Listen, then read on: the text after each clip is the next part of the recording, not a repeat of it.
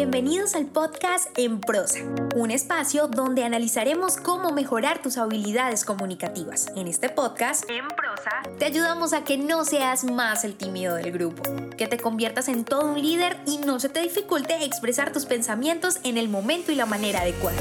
Hemos seleccionado los mejores temas. Tendremos entrevistas con personas que tienen experiencia en ello, donde analizaremos de manera muy sencilla, desmenuzaremos la información para que lo aprendas y practiques en cualquier área de tu vida. Soy Diana Checa. Bienvenidos.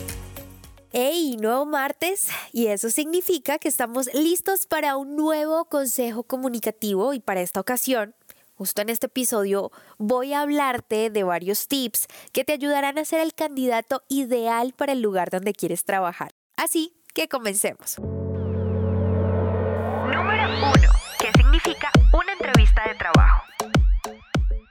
Las entrevistas de trabajo pueden ayudarte o descalificarte. Eso es algo que todos sabemos. Sin embargo, es momento de interiorizarlo. Y para eso voy a hacer una analogía al respecto. Alguna vez leí en un libro que las entrevistas de trabajo funcionaban como las citas a ciegas. Y quiero que por un momento te imagines a un amigo tuyo contándole a alguien sobre tus habilidades, aptitudes, cualidades y todas esas cosas que te hacen parecer un buen prospecto frente a los demás. Él consigue la cita con esa persona y sin embargo el día del encuentro, por llamarlo así, en esta cita a ciegas, esa persona se lleva una sorpresa cuando ve a una persona totalmente diferente a la que había visto previamente en las fotos de tus redes sociales y que no hay ni rastro de todas esas bondades de las que hablaron. Cero amabilidad, malas caras, arrogancia, entre otras cosas. De igual manera funcionan las entrevistas de trabajo. No se puede parecer una persona en tu currículum y ser otra en la entrevista.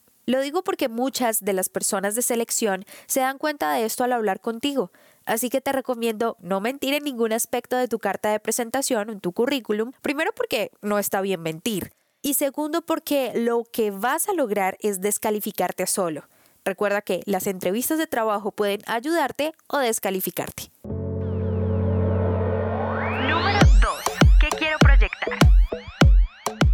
Ya que conocemos qué significa realmente una entrevista de trabajo, es indispensable que sepas cómo vas a mostrarte. Y es que puedes hacerlo de una manera accesible o de una autoritaria. Voy a definirte las dos y lo que se recomienda en estos casos. Accesible, según la Real Academia de la Lengua, se define como un adjetivo que se aplica a la persona o cosa a la que se puede acceder o llegar sin dificultad. Este tipo de actitud se recomienda mucho en trabajos como relacionistas públicos, diseñadores, comunicación digital, entre muchos otros. Por su parte, la palabra autoridad se le da el siguiente significado. Prestigio y crédito que se reconoce a una persona o institución por su legitimidad o por su calidad y competencia en alguna materia. Y esta justamente es la actitud e imagen que tienes que proyectar en tu entrevista laboral, que yo te sugiero. Por lo que te invito a que no solamente demuestres que sabes, que tienes conocimiento de lo que dices y que eres una autoridad en el tema, sino que también te vistas de acuerdo a tu objetivo. Es decir, si quiero mostrarme un poco más autoritario, te aconsejo que busques dentro de la página web de la empresa en la que aspiras a trabajar a sus empleados más sobresalientes y busques la manera en la que se visten. Ahora esto es muy fácil a través de las redes sociales. Así que estoy segura que esto te va a ayudar a tener una mejor idea de qué usar en tu entrevista laboral y de qué proyectar. Número 3. ¿Cómo debe ser mi imagen? Es una pregunta que siempre nos hacemos, pero aquí no voy a profundizar mucho en las prendas que debes usar, sino en los detalles que tal vez puedas pasar por alto por desconocimiento y son realmente importantes a la hora de elegir al candidato perfecto. Los zapatos. Independientemente del color que uses, recuerda que deben estar limpios, preferiblemente que no se vean desgastados o dañados. Estudios han demostrado que los zapatos, las manos y el peinado cobran gran importancia en este tipo de entrevistas.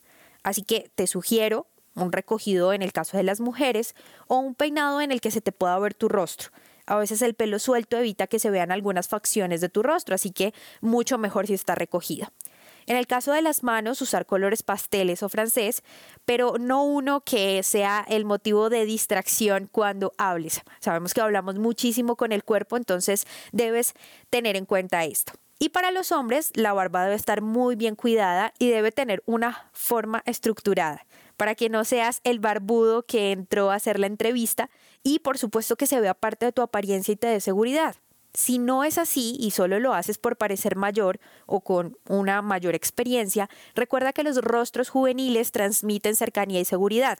Con respecto al olor, usa por favor perfumes discretos y que no sean dulces. Se recomiendan los olores cítricos sobre todo en estos casos y que no sean excesivamente impactantes. La ventaja de los aromas cítricos es que te dejan ver como una persona carismática e ingeniosa, muy alegre y que encuentra soluciones para cualquier problema. Sin embargo, existen personas que recomiendan también los aromas florales porque te muestran como una persona reflexiva y prudente, muy tenaz, pero eso lo dejo a tu elección. Número 4. ¿Qué hago con mi cuerpo? El lenguaje corporal es más del 60% de nuestra comunicación y comunica más de lo que dicen nuestras palabras. Por eso la invitación es a que seas coherente con lo que dices y haces. El cuerpo no miente, pero sí puedes educarlo para que no te sabotee en momentos de tensión. Y aquí voy a darte algunos consejos que, según Teresa Baró y su libro La gran guía del lenguaje no verbal, libro que te recomiendo leer, sugiere. Lo primero que debes saber es que la entrevista comienza en el momento en el que pones el primer pie en el lugar de la entrevista y no cuando estás sentado frente al seleccionador. Esto es importante ya que no sabes quién estará en el camino hasta llegar allá. Y en algunos casos, estas personas con las que te tropiezas ayudan a dar una opinión de los entrevistados. Así que cuida mucho la manera en la que caminas. Recuerda que las entrevistas de trabajo pueden ayudarte o descalificarte. Si quieres calificar, debes caminar de tal manera que proyectes seguridad. Es decir, con una posición erguida y con energía. Nada de mirar al suelo como si estuvieras buscando monedas. Te recomiendo siempre mirar y abrir el contacto visual con quien te encuentres y por favor sonríe. Hay personas que las ves y siempre tienen una mala cara o están con el ceño fruncido. Y la verdad es que no está para nada bien que te perciban como una persona antipática. Así que sonríe y sonríe siempre. Si te piden que te sientes y esperes, hazlo, pero ten en cuenta la posición de tus piernas, que no sea muy abierta por el contrario, que se vea una correcta postura te ayudará a dar mayor visibilidad. Por cierto, olvídate de tu celular porque no es el momento de revisar tus redes sociales o ver memes. Te recomiendo siempre llevar contigo, y sobre todo en estos casos, un libro o una revista. Esto hablará muy bien de ti. Cuando llegue el entrevistador, párate a saludarlo, no te quedes sentado y no te apresures a saludar. Deja que las cosas fluyan, ensaya un apretón de manos con tus amigos que no sea ni muy fuerte ni muy suave. Por otro lado, recuerda que tus manos no estén sudorosas o frías. Siempre recuerda llevar contigo un pañuelo para evitar que si sudas mucho, estén siempre limpias y no tengas la desagradable expresión de la persona que te saluda y encuentra tus manos sudorosas. Y para terminar con los consejos de este punto, evita poner las manos o algún objeto tuyo como el celular en la mesa del entrevistador.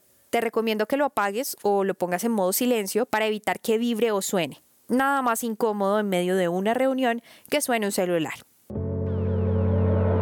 Número 5. Otras recomendaciones.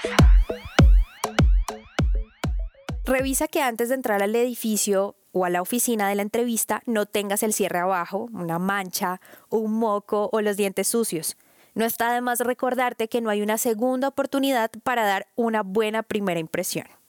Durante la entrevista recuerda que al seleccionador le interesa conocerte y no corcharte con preguntas capciosas. Así que imagina una charla con un amigo y suéltate.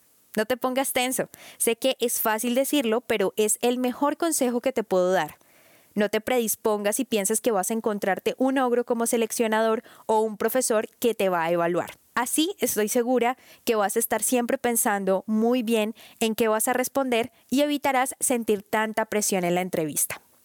Escucha más de lo que hablas. Esto es básico no solo en las entrevistas de trabajo, sino para tu vida. Aprende a entender lo que el otro te dice y no te aceleres a hablar. Recuerda que al escuchar bien la pregunta podrás entender cuál es el propósito de esta y así vas a lograr tu mejor respuesta y satisfacer al entrevistador con lo que realmente quiere escuchar. Apréndete el nombre de quien te está haciendo la entrevista y repítelo cada vez que tengas la oportunidad para dirigirte a esa persona. Como seres humanos nos gusta que nos llamen por nuestro nombre y es un truco que te va a permitir romper barreras con el seleccionador. Serás mucho más simpático ante sus ojos y vas a causar una gran impresión.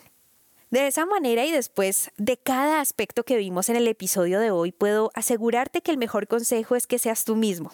Prepárate en los puntos clave que vimos en este episodio, es decir, en aspectos que te permitan brillar aún más. Así la entrevista será la cereza del pastel, el as que tienes bajo la manga para impactar. Si tu currículum está bien elaborado y presenta cada una de tus habilidades, ahora te queda demostrarlas. Y recuerda siempre que las entrevistas de trabajo pueden ayudarte o descalificarte. Nos escuchamos en el próximo episodio. Si te gustó este podcast, compártelo. No olvides suscribirte para recibir más información www.enprosa.com y síguenos en Facebook, Instagram, Twitter y YouTube, arroba en prosa podcast, arroba en prosa podcast, para que te enteres de nuestras novedades y nuevos programas.